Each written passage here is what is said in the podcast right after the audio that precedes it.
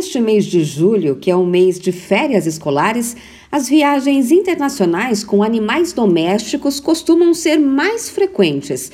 Mas é importante que o tutor saiba todos os procedimentos para realizar com segurança o transporte de seu pet em voos. Você que tem um pet deve estar atento às normas que controlam o desembarque no destino do animalzinho, já que cada país tem uma legislação diferente para receber os bichinhos em seu território. Tudo isso porque os animais podem levar doenças, inclusive zoonoses que já são controladas ou até mesmo erradicadas em uma determinada localidade.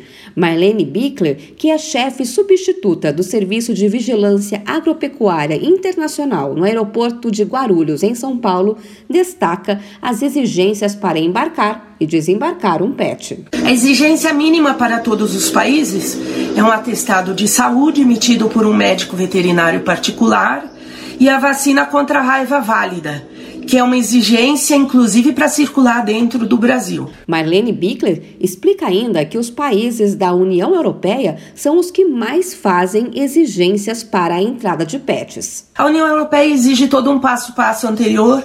É necessário microchipar o animal. Só após a microchipagem pode ser feita a vacina contra a raiva 30 dias depois pode ser feita uma coleta de sangue para fazer um, uma titulação de raiva e somente após três meses pode ser solicitado a emissão do CVI. O Certificado Veterinário Internacional, chamado de CVI, é expedido pela Viagro, a Unidade de Vigilância Agropecuária Internacional. Atualmente, os países mais procurados pelos tutores brasileiros que buscam o CVI são Portugal, Alemanha, Espanha, França, Itália e Panamá.